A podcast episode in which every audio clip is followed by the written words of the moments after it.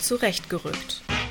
Der Wissenschaftspodcast aus dem Hamburger Rechtshaus. Vorweg ist da halt natürlich noch immer zu berücksichtigen, dass man, wenn man sich damit auseinandersetzt, die Begrifflichkeiten etc.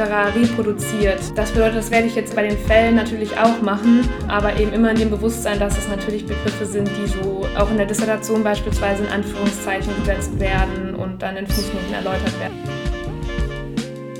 Österreich ist nämlich das einzige Land in Europa, das ein formelles Gesetz erlassen hat, um Restitutionsansprüche zu regeln. Aus diesem Grund ermöglicht die rechtswissenschaftliche Auseinandersetzung damit eine sehr starke Arbeit mit dem juristischen Methodenkanon.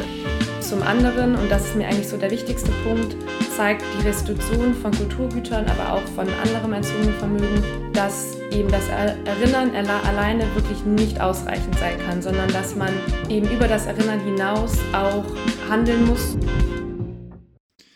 Ja, ein herzliches Willkommen zur zehnten Folge von Zurechtgerückt. Mein Name ist Geno Pottast, ich bin wissenschaftlicher Mitarbeiter am Leibniz-Institut für Medienforschung Hans-Bredow-Institut, Teil der Zurechtgerückt-Redaktion und heutiger Host der Folge. HörerInnen, die die letzte Folge bis zum Ende gehört haben, dürften sich jetzt auf Benjamin und seine Forschung zu Beweisverwertungsverboten freuen. Solltet ihr auch weiterhin tun. Allerdings haben wir die Folge ein bisschen verschoben, sodass Simone und Benjamin in Folge 12 auf euch warten. Nicht weniger interessant ist allerdings das Thema, worüber wir heute sprechen wollen, nämlich Restitution von NS-Raubkunst in Österreich. Dazu sitzt mir in dem ja inzwischen sehr gewohnten Bild einer Zoom-Kachel unsere heutige Gästin gegenüber. Herzlich willkommen, Anne Dewey. Schön, dass du da bist. Hallo. Anne hat in Münster und Paris Jura studiert, während des Studiums an der Art Law Klinik bei Professor Thomas Hören gearbeitet und ist nach ihrem ersten Examen nun wissenschaftliche Mitarbeiterin an der Uni Bonn bei Professor Matthias Weller im Projekt Restatement of Restitution Rules for Nazi Confiscated Art, wo sie zur Restitution von NS-Raubkunst in Österreich promoviert. Wie du sicher schon in unseren Folgen mitbekommen hast, steigen wir immer ganz gerne mit einem persönlichen Fragebogen ins Gespräch ein. Das wollen wir auch jetzt tun. Warum hast du dich ursprünglich für eine Promotion entschieden und würdest du es heute nochmal tun? Ich glaube, es gibt einfach sehr viele verschiedene Gründe, warum man sich für eine Promotion letzten Endes entscheidet. Ähm, bei mir hat da halt eben auch das Thema eine sehr große Rolle gespielt, für das ich eben mich sehr stark immer interessiert habe. Aber ich möchte mich jetzt hier auf einen Punkt vor allem konzentrieren, der auch damit zusammenhängt, dass ich äh, direkt nach dem ersten Examen angefangen habe zu promovieren und das ist letzten Endes eben auch dieser Druck, der häufig im Jurastudium auf Studierende ausgeübt wird und der sehr häufig eben wenig Raum lässt für juristische Diskurse, die eben auch in der Gesellschaft sehr stark stattfinden und man sich sehr stark auf die Klausurvorbereitung konzentriert. Und ich finde es einfach super schade, dass äh, so gesamtgesellschaftliche Fragen im Jurastudium dann doch äh, meistens hinten anstehen und ich glaube, dass eine Promotion gerade nach dem ersten Examen eben sehr stark auch als Chance begriffen werden kann, um sich mit diesen Themen etwas tiefergehend auseinanderzusetzen, um auch wieder Spaß am juristischen Studium oder an juristischen Fragestellungen vor allen Dingen zu finden. Und deswegen glaube ich, dass es für viele Personen, die gerade im Jurastudium häufig sich gefragt haben, warum sie das jetzt eigentlich gerade alles machen, ähm, einfach äh, eine ganz tolle Möglichkeit ist, um dieses Interesse wieder zu entwickeln, den Akku auch so ein bisschen aufzuladen für so ein zweites Examen, unabhängig davon, wie anstrengend eine Promotion auch sein kann.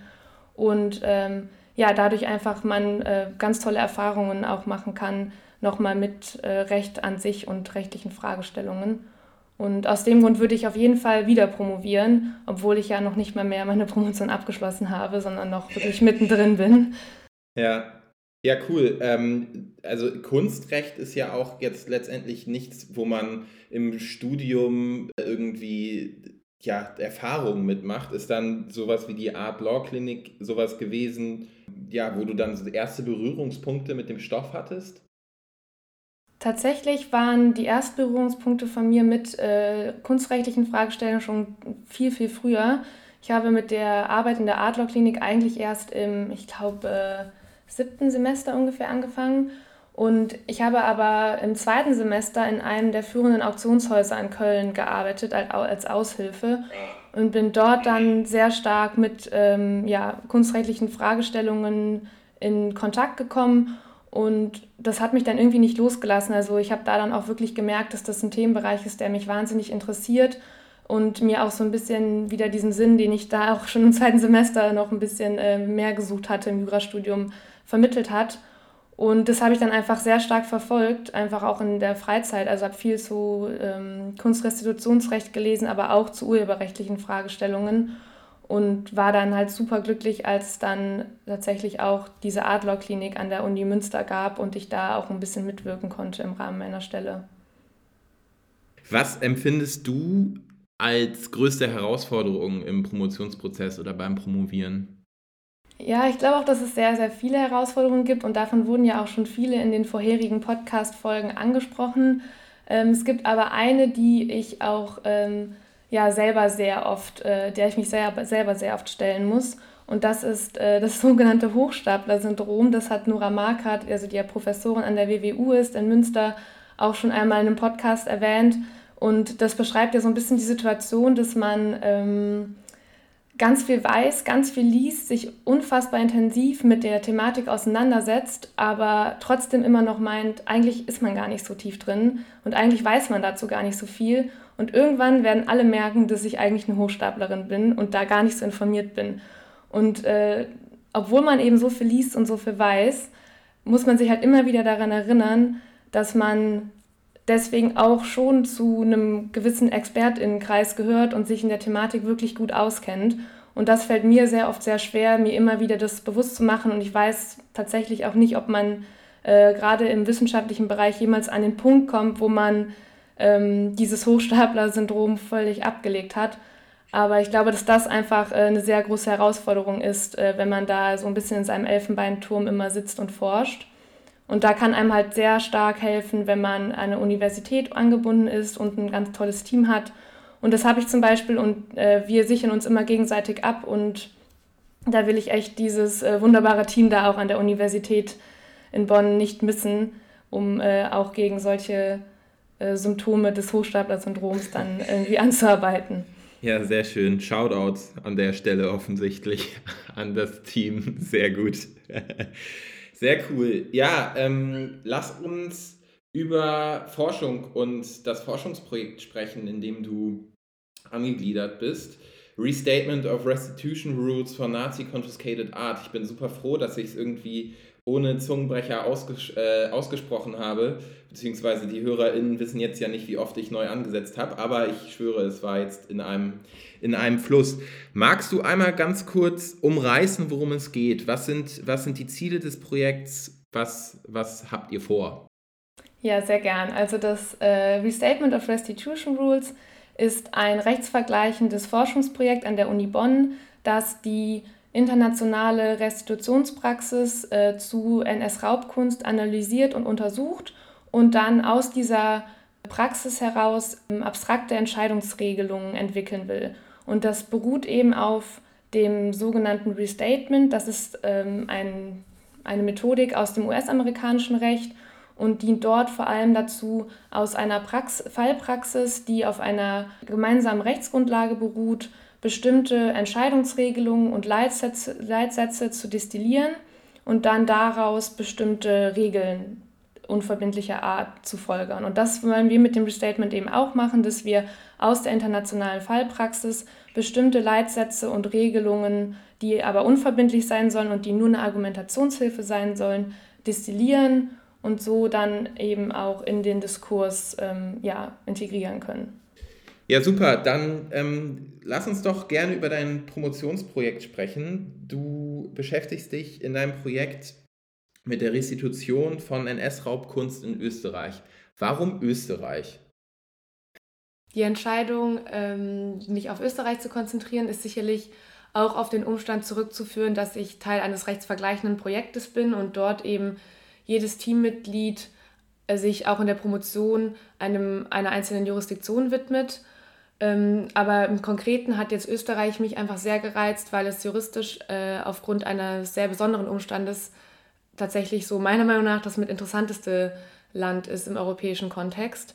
Österreich ist nämlich das einzige Land in Europa, das ein formelles Gesetz erlassen hat, um Restitutionsansprüche zu regeln. Und Aus diesem Grund ermöglicht eben die Restitutionsdebatte auch in Österreich und auch die rechtswissenschaftliche Auseinandersetzung damit eine sehr starke Arbeit mit dem juristischen Methodenkanon. Ähm, beispielsweise arbeite ich halt sehr, sehr viel mit den juristischen Auslegungsmethoden, die man ja sonst im Studium wirklich ähm, nur sehr begrenzt irgendwie anwenden kann. Okay, also ist, ist quasi ähm, Österreich auch so gesehen das einzige Land, mit dem man jetzt juristisch gesehen arbeiten konnte. Also die haben ein Gesetz entworfen und das einzige Anhaltspunkt für, für die Kunstrückgabe oder ähm, wie muss man sich das vorstellen? Also es gibt in anderen Ländern schon auch ähm, rechtliche Regelungen und Vereinbarungen, aber die sind eben keine Gesetze. Und das äh, macht, in Deutschland zum Beispiel gibt es eine Handreichung ähm, und das macht es in Österreich besonders interessant, dass dort eben ganz bewusst nur zu diesem Zwecke dieses Gesetz erlassen worden ist und das ermöglicht es zumindest mir eben auch mit so klassischen Methoden zu arbeiten aus dem juristischen Methodenkanon, wie beispielsweise einer teleologischen Auslegung, einer systematischen Auslegung. Das können natürlich die anderen viel, viel schwieriger, wenn sie eben auf rein, teilweise auch rein bilaterale Vereinbarungen zwischen den Institutionen zurückgreifen müssen.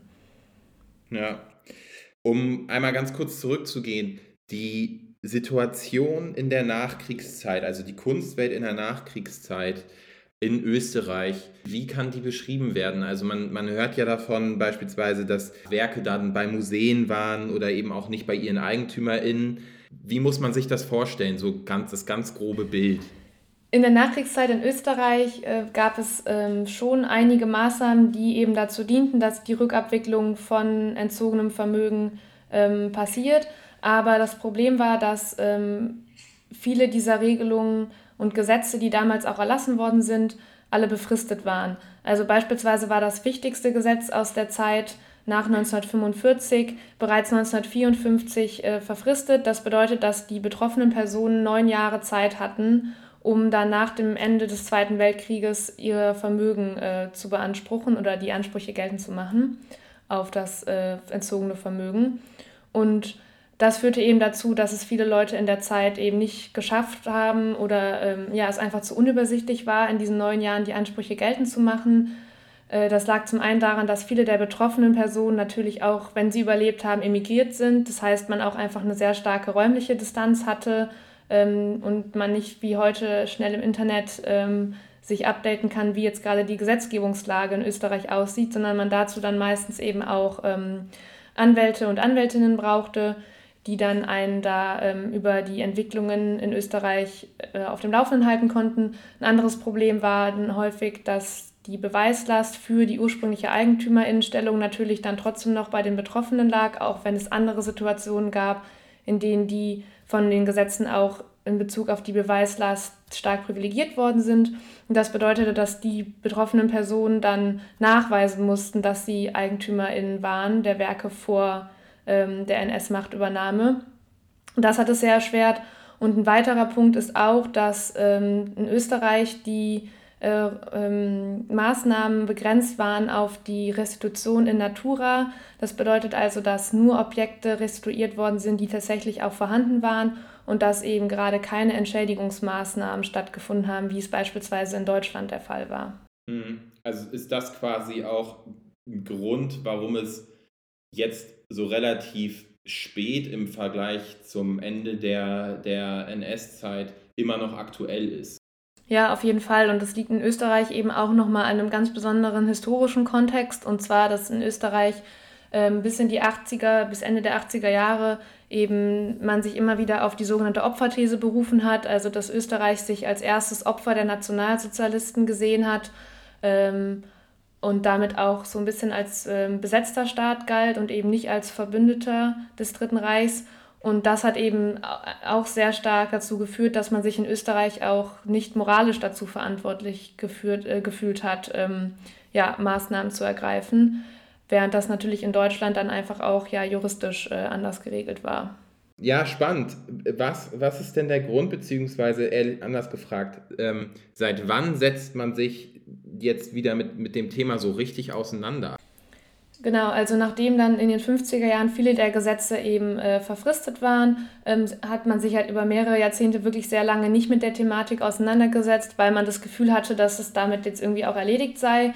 Und dann gab es eben unterschiedliche Gründe, die dazu führten, dass dann ab Mitte der bis Ende der 90er Jahre ähm, diese Debatte eben über das äh, Vermögen von ähm, insbesondere Juden und Jüdinnen, das in, während des Dritten Reichs eben entzogen worden ist, wieder vermehrt diskutiert worden ist.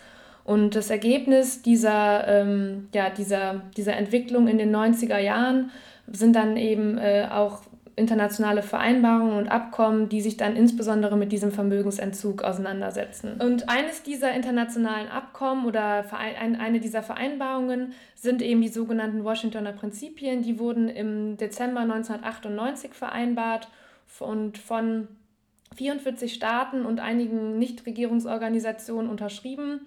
Und die sind letzten Endes entstanden, weil man eben gemerkt hat, dass ähm, in Bezug auf die nationalsozialistische Raubkunst in weltweit in verschiedenen Ländern eben sehr unterschiedliche Regelungen gelten, wenn es überhaupt Regelungen gibt.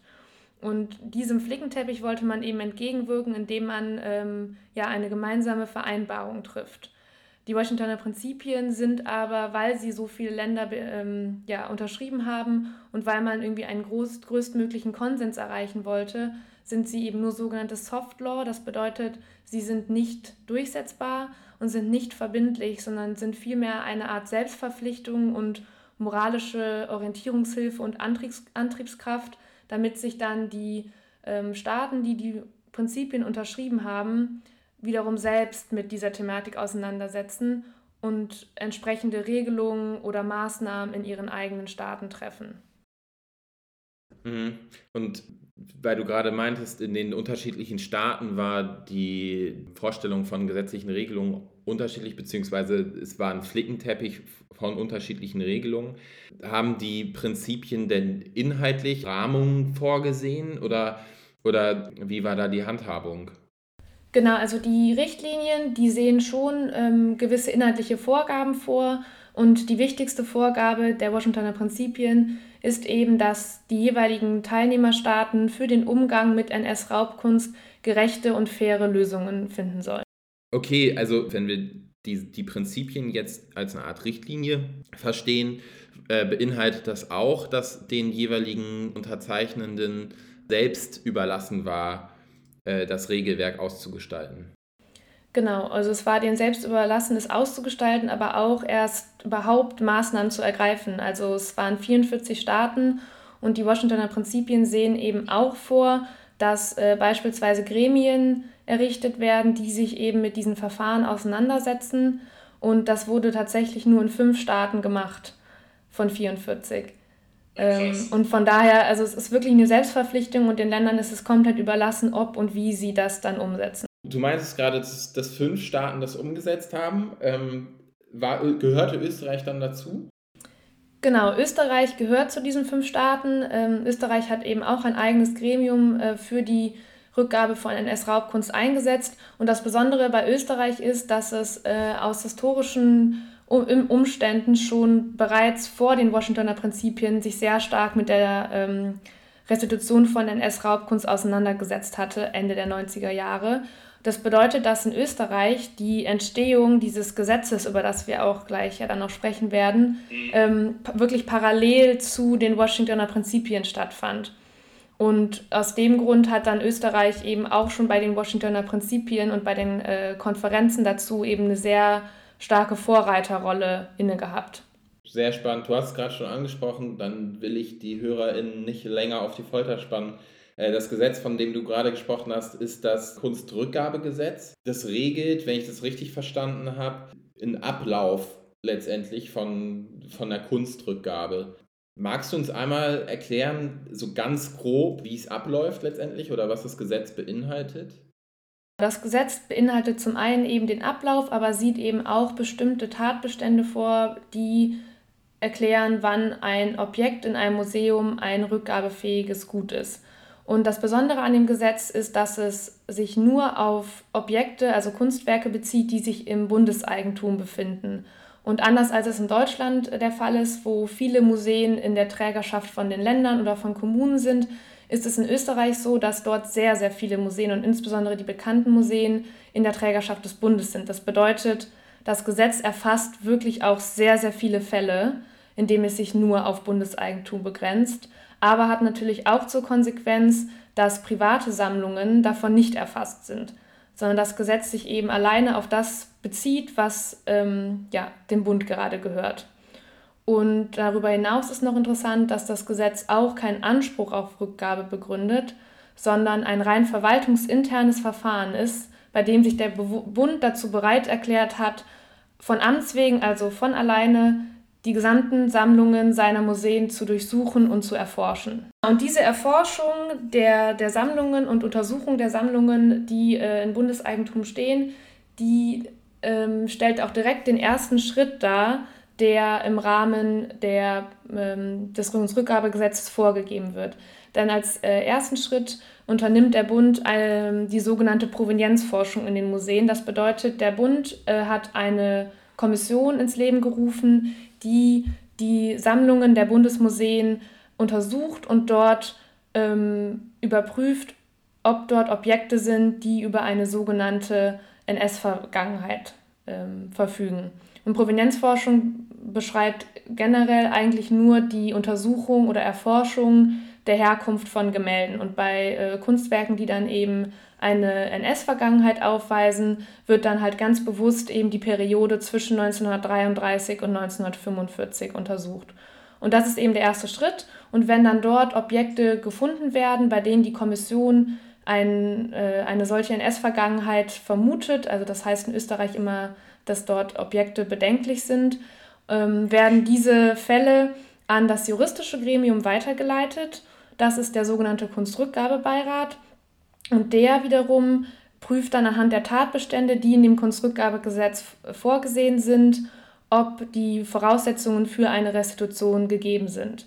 Und wenn er die als gegeben ansieht, dann spricht er eine Empfehlung für eine Restitution an das zuständige Bundesministerium aus. Das bedeutet, der Beirat selber ähm, nimmt keine verbindliche Empfehlung vor, sondern ähm, empfiehlt nur unverbindlich dem jeweiligen Ministerium, was dieses tun könnte. Und bisher ist es aber immer so gewesen, dass das Bundesministerium dem Beirat gefolgt ist. Das heißt, faktisch hat das natürlich schon äh, starke Auswirkungen, was der Beirat da unverbindlich empfiehlt. Ähm, genau, und dadurch äh, ähm, ja, hat das eben einfach eine sehr, sehr starke, starke Bedeutung, wie jetzt diese juristische Beurteilung durch den Beirat tatsächlich stattfindet. Hast du irgendein Beispiel für so eine Empfehlung des Beirats? Ja, also tatsächlich gibt es äh, über 350 Beschlüsse des Beirates. Das heißt, es ist jetzt ein bisschen schwierig, da ähm, wirklich äh, repräsentativ alles abzubilden. Aber ähm, ich glaube, es ist ganz interessant, sich einmal anzuschauen, ähm, ja, wie, wie unterschiedlich stark der Beirat in manchen Fällen eben so einen Kausalzusammenhang zwischen dem Vermögensverlust und der Machtübernahme der Nationalsozialisten betrachtet. Und da gibt es eben ganz verschiedene unterschiedliche Konstellationen, an denen das äh, sehr gut dargestellt werden kann. Und da könnte ich äh, einfach mal ähm, verschiedene Konstellationen darstellen jetzt in der Folge. Ähm, vorweg ist da halt natürlich noch immer zu berücksichtigen, und das ist so ein bisschen so das Dilemma auch bei der Auseinandersetzung mit dem NS-Regime oder auch mit anderen Unrechtskontexten, dass man, wenn man sich damit auseinandersetzt, immer wieder ja auch die Begrifflichkeiten etc. reproduziert, die dann von dem Unrechtsregime etabliert worden sind. Das bedeutet, das werde ich jetzt in der Folge bei den Fällen natürlich auch machen, ähm, aber eben immer in dem Bewusstsein, dass es natürlich Begriffe sind, die so ähm, ja eben auch in der Dissertation beispielsweise in Anführungszeichen gesetzt werden und dann in Fußnoten erläutert werden müssen. Yeah. Genau, und ich würde einfach mal anfangen mit einer Konstellation, die erstmal nur abstrakt ist, die jetzt noch nicht ein konkreter Fall ist, aber um so ein bisschen mal den Fall zu schildern, in dem der Zusammenhang zwischen Vermögensverlust und der nationalsozialistischen Herrschaft eben wirklich offensichtlich ist und sehr stark ist. Und es gab beispielsweise während des, ähm, während des Dritten Reiches eben bestimmte nationalsozialistische Gesetzgebung, die unmittelbar dazu führte, dass Vermögensverluste eingetreten sind. Beispielsweise galt ab 1941 eine Verordnung, die dazu führte, dass äh, Juden, Juden, und Jüdinnen, die emigriert sind und tatsächlich äh, galt als Immigration auch die Deportation in ein Konzentrationslager. Und diese Verordnung sah eben vor, dass diese immigrierten Personen äh, ihre Staatsangehörigkeit verlieren mit der Immigration und der Verlust der Staatsangehörigkeit dann auch automatisch den Verfall des Vermögens an das Deutsche Reich zur Konsequenz hatte. Und diese ähm, ja irgendwie auch unfassbar erscheinende ähm, ja, Korrelation zwischen der direkten Verfolgung und ähm, dem Vermögensverlust durch diese gesetzliche Maßnahme zeigt eben, dass das hier ein Fall ist, wo dieser Kausalzusammenhang zwischen NS-Herrschaft und Vermögensverlust wirklich ja unmittelbar ist. Und das sind so Fälle, in denen der Beirat dann meistens auch ähm, mit nur einem Satz eben feststellt, dass hier das Objekt zu restituieren ist. Weil du gerade sagtest, dass in dem Fall der Kausalzusammenhang offensichtlich ist, es impliziert so ein bisschen, dass das nicht immer der Fall ist. Äh, hast du da vielleicht auch noch ein kleines Beispiel? Genau, es gibt ähm, sehr viele Fälle, die betreffen die sogenannten Zwangsverkäufe. Das sind ähm, Fälle, die auch immer, also der Begriff Zwangsverkauf wird auch immer wieder unterschiedlich definiert, aber für den Fall ist er, glaube ich, ganz passend. Ähm, und da werde ich jetzt auch den Fall und den Sachverhalt mal etwas ausführlicher darstellen, damit man das auch gut nachvollziehen kann. Das betrifft den Fall von Livia und Otto Brill und der ist von März 2000 ist das ein Beschluss des Beirates und der betraf verschiedene Zeichnungen. Ähm, das ist irgendwie ganz, auch ganz interessant zu beobachten, dass der Beirat durch dieses amtswegige Verfahren auch Zeichnungen von unbekannten KünstlerInnen eben untersucht und nicht nur hochwertige Gemälde, die dann ähm, beansprucht werden heutzutage. Und das war eben eine Sammlung, die eben auch viele verschiedene Zeichnungen von eher unbekannteren Urhebern besaß. Und das Ehepaar Brill, das war eben äh, ja im Besitz einer wirklich sehr, sehr großen Kunstsammlung und Otto Brill war auch Teilhaber einer sehr renommierten Galerie in Wien. Die beiden wurden dann nach 1938, also nach dem sogenannten Anschluss in Österreich, als Juden im Sinne der NS-Gesetzgebung verfolgt. Das sage ich hier so explizit, weil ähm, natürlich der Begriff des Juden im Sinne der NS-Gesetzgebung abweicht von dem, wie zum Beispiel Juden im Judentum definiert werden. Ähm, und daher wurde dann, äh, also im, Zuge dieser Verfolgung als jüdische Person, wurde dann im Laufe des Jahres 1938 auch die Fabrik von Otto Brill arisiert. Das ist wieder so ein Begriff, der eben aus der NS-Terminologie stammt und eben bezeichnet, dass ein Vermögen einer jüdischen Person auf ein Vermögen einer nichtjüdischen Person, äh, in das Vermögen einer nichtjüdischen Person übertragen wird. Ähm, und genau diese Verfolgungsmaßnahmen führten dann dazu, dass im Juli und August das Ehepaar die streitgegenständlichen Zeichnungen, also die zuvor erwähnten Zeichnungen, an das Museum veräußerte, die sich auch heute noch immer in dem Besitz des Museums befinden. Und im September 1938, also zwischen ein bis drei Monate nachdem sie diese Zeichnungen verkauft haben, konnte das Ehepaar dann auch nach Großbritannien flüchten. Und das Bedeutet also hier, dass wir jetzt einen Fall haben, wo der Verlust nicht unmittelbar auf einem Hoheitsakt oder auf einer ähm, gesetzlichen Grundlage der Nationalsozialisten beruht, sondern wo das Ehepaar hier die Zeichnungen selbst an das Museum verkauft hat. Und äh, das Besondere war hier eben auch, dass das 1938 passiert ist, wo eben diese Verordnung, die diesen Vermögensverfall vorgesehen hat, ab 1941 noch gar nicht galt.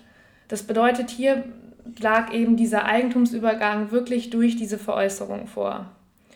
Und in diesem Fall hat aber der Beirat genauso wie in dem vorherigen abstrakten Fall auch die Restitution empfohlen. Und das liegt daran, dass der Beirat vermutet, dass der Vermögensverlust bei verfolgten Personen im Zusammenhang mit der nationalsozialistischen Herrschaft erfolgt ist. Und bei Juden und Jüdinnen wird zudem noch vermutet, dass diese einer Verfolgung ausgesetzt waren. Das bedeutet, wir haben hier eine doppelte Vermutung.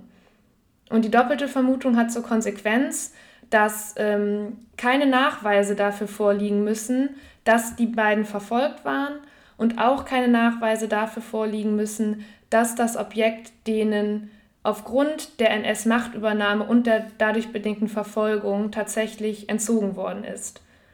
Das, das hat zur Konsequenz, dass in solchen Fällen, wo eben Personen aufgrund ähm, ihrer Einordnung als Juden und Jüdinnen ähm, ja, verfolgt worden sind, dass dort eine Restitution nur abgelehnt werden kann, wenn wirklich Anhaltspunkte dafür vorliegen, dass dieser Zusammenhang zwischen Vermögensverlust und NS-Herrschaft nicht besteht. Und diese Anhaltspunkte lagen in diesem Fall eben nicht vor. Und deswegen hat der Beirat dann auch hier entschieden, dass ähm, dieser Verkauf eben eine Restitution rechtfertigt. Also für, für mich als jemand, der sich da nicht mit auseinandergesetzt hat in der Tiefe, wirkten die beiden Fälle jetzt erstmal ähm, ja nachvollziehbar, also zumindest so, ja, so dass man gedanklich irgendwie mit konnte. Ähm, Gab es auch Fälle, in denen dieser Zusammenhang dann abgelehnt wurde? Ja, es gibt Fälle, in denen der Zusammenhang abgelehnt wird, aber die sind tatsächlich in Österreich relativ selten, weil es eben diese sehr umfangreiche Vermutung gibt, äh, die in den meisten Fällen angewendet wird. Aber ein Fall, der sehr interessant ist und der eben auch eine Debatte anspricht, die auf internationaler Ebene immer wieder eine Rolle spielt, ist der Fall Hugo Simon von November 2008 und der betrifft diese Fallgruppe des sogenannten Fluchtgutes.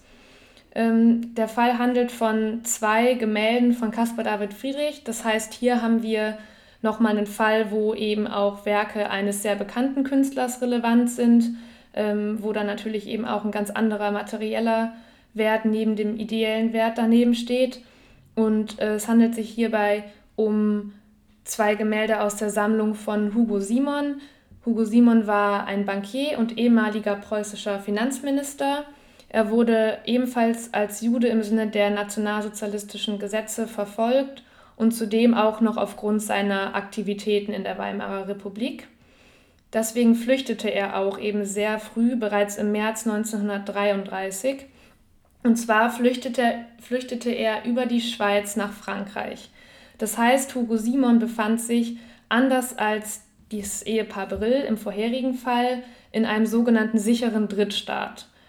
Ähm, während er auf der Flucht war, konnte er offenbar einige Werke, darunter auch die beiden Gemälde hier von Caspar David Friedrich, mit ausführen und hat sich dann auch im Laufe der Flucht mehrfach über den, äh, um den Verkauf der Werke bemüht.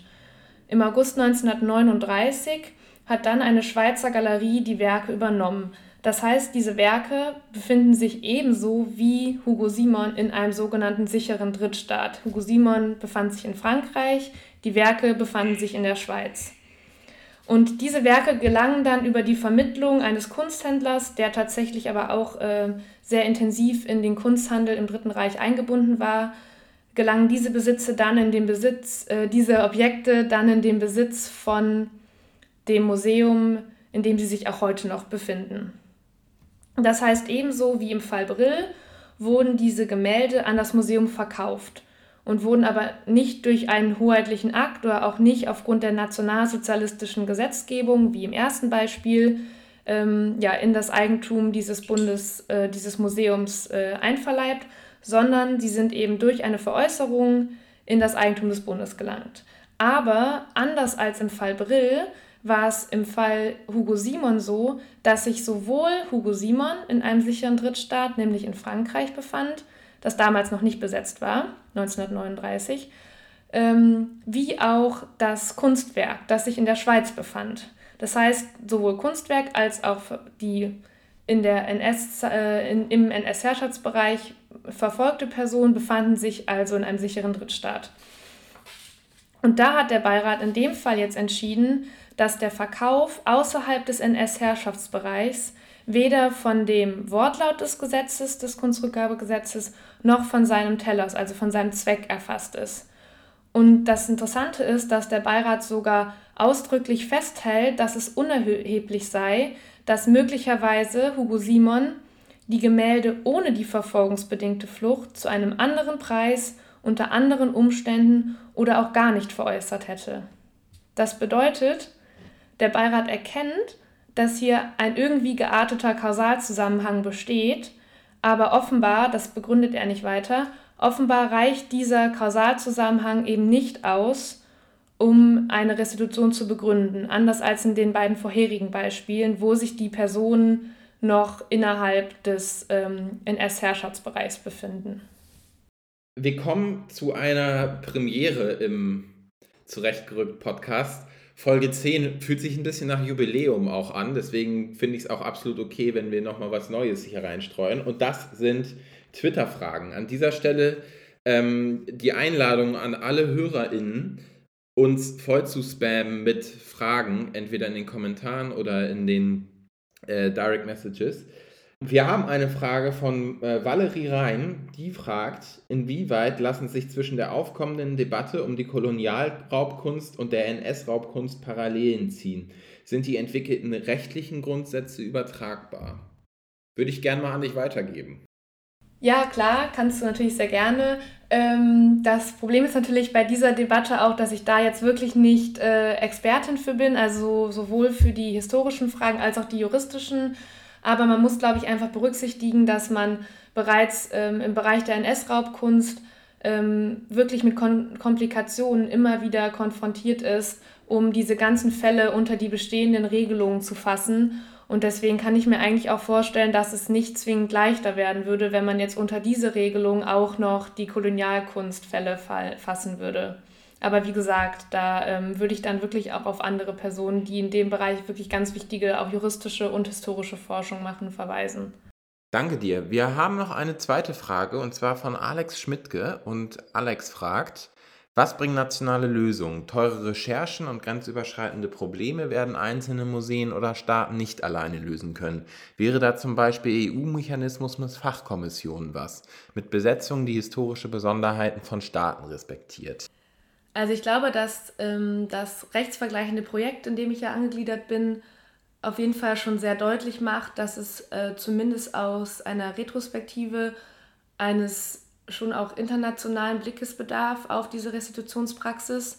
Ähm, und ich kann jetzt zumindest ähm, aus der österreichischen Restitutionspraxis berichten, dass dort die Kommission für Provenienzforschung, also die Kommission, die dort sich sehr intensiv mit der Sachverhaltserfassung auseinandersetzt, dass die wirklich sehr, sehr stark mit ähm, anderen Kommissionen im In- und Ausland und anderen HistorikerInnen zusammenarbeitet und es beispielsweise auch ähm, in Deutschland, Österreich, Frankreich, Niederlande und im Vereinigten Königreich ein, ein Netzwerk dieser Kommissionen gibt, die sich dann eben auch gegenseitig austauschen und sich über die Fälle beraten die ja in vielen Fällen auch teilweise eben auf gleichen Sachverhalten beruhen, weil die Sammlungen ja auch sehr, sehr stark zerstreut worden sind durch den Kunstmarkt in der NS-Zeit. Und genau deswegen findet da auf jeden Fall auch jetzt schon auf der äh, Ebene der Provenienzforschung eine sehr, sehr starke Zusammenarbeit international statt. Und zum Stand in der Europäischen Union kann ich, glaube ich, relativ wenig sagen. Das Einzige, was ich selbst mitbekommen habe, war, dass ähm, im Dezember 2019 es ein Hearing beim Europäischen Parlament gab, wo auch mein Doktorvater und Chef Professor Weller anwesend war, sowie weitere andere ExpertInnen aus dem europäischen Kontext und dort eben ähm, genau diese ExpertInnen angehört worden sind, um darüber zu beraten, wie eben auch eine grenzüberschreitende Forschung im Bereich der äh, Kunstrückgabe eben stattfinden kann. Ich würde ganz gerne zum Abschluss noch auf eine Sache zu sprechen kommen, die mir, ähm, ja, die mir so ein bisschen im, im Kopf rum, rumschwirrt. Und das ist also die Frage danach, glaubst du, diese aktuelle Debatte ist irgendwie eine Chance, dem heutigen Antisemitismus entgegenzutreten? Ja, die Frage, ob die Restitutionsdebatte einen Beitrag gegen Antisemitismus leisten kann, ist eine unfassbar schwierige Frage. Und ich habe in den letzten Monaten wirklich, also gerade in den, den letzten, letzten fortgeschrittenen Phasen auch meiner Promotionsphase sehr, sehr viel darüber nachgedacht und glaube auf jeden Fall direkt vorweg, dass ich da nicht die richtige Ansprechpartnerin für bin und es da ganz viele tolle Menschen in Deutschland gibt oder auch im internationalen äh, Umfeld, die sich sehr intensiv so mit der Antisemitismusforschung auseinandersetzen und da sicherlich auch eine etwas fundiertere Antwort geben können. Deswegen ist das jetzt nur eine sehr ähm, ja, kurze Einschätzung von mir. Ähm, momentan würde ich schon sagen, dass ähm, Restitution, aber auch die Restitutionsdebatte ähm, keinen Beitrag gegen Antisemitismus leisten können, sondern dass es eben in diesem Kampf gegen Antisemitismus wirklich ganz andere Mittel braucht, ähm, als ähm, ja, diese sehr singuläre Debatte auch ähm, um die Restitution von Kulturgütern. Was aber die Restitution und auch die zugehörige Debatte leisten können, ist zum einen, dass ähm, die, sie natürlich immer dazu führt, dass wir uns an diese, dieses Unrecht der NS-Zeit eben erinnern und dass auch eine Aufrechterhaltung der Unnormalität des Geschehenen die ganze Zeit passiert. Also wir durch das Lesen der Berichte über Restitutionsfälle in den Feuilletons beispielsweise immer wieder uns damit auseinandersetzen müssen, äh, wie umfassend die Entrechtung während der NS-Zeit einfach stattgefunden hat. Und zum anderen, und das ist mir eigentlich so der wichtigste Punkt, zeigt die Restitution von Kulturgütern, aber auch von anderem entzogenen Vermögen, dass eben das Erinnern alleine wirklich nicht ausreichend sein kann, sondern dass man eben über das Erinnern hinaus auch handeln muss und vor allen Dingen jetzt im juristischen Kontext wir mit der Restitutionsdebatte und der Restitution von Kulturgütern im Allgemeinen eben zeigen können, dass es darum geht, dass wir hier rein juristisch betrachtet Vermögensübertragungen haben, die wir rückgängig machen wollen weil wir die Umstände, unter denen diese Vermögensübertragungen stattgefunden haben, heute einfach nicht mehr billigen. Und das zeigt eben sehr deutlich, dass es bei der Restitution nicht nur um Erinnern geht, sondern dass es darum geht, materielle Kontinuitäten des NS-Unrechtes auf, äh, aufzuzeigen. Und gerade im Kulturbereich, der halt sehr, sehr stark von diesen Kontinuitäten profitiert, immer wieder zu verdeutlichen, dass es diese Kontinuitäten gibt.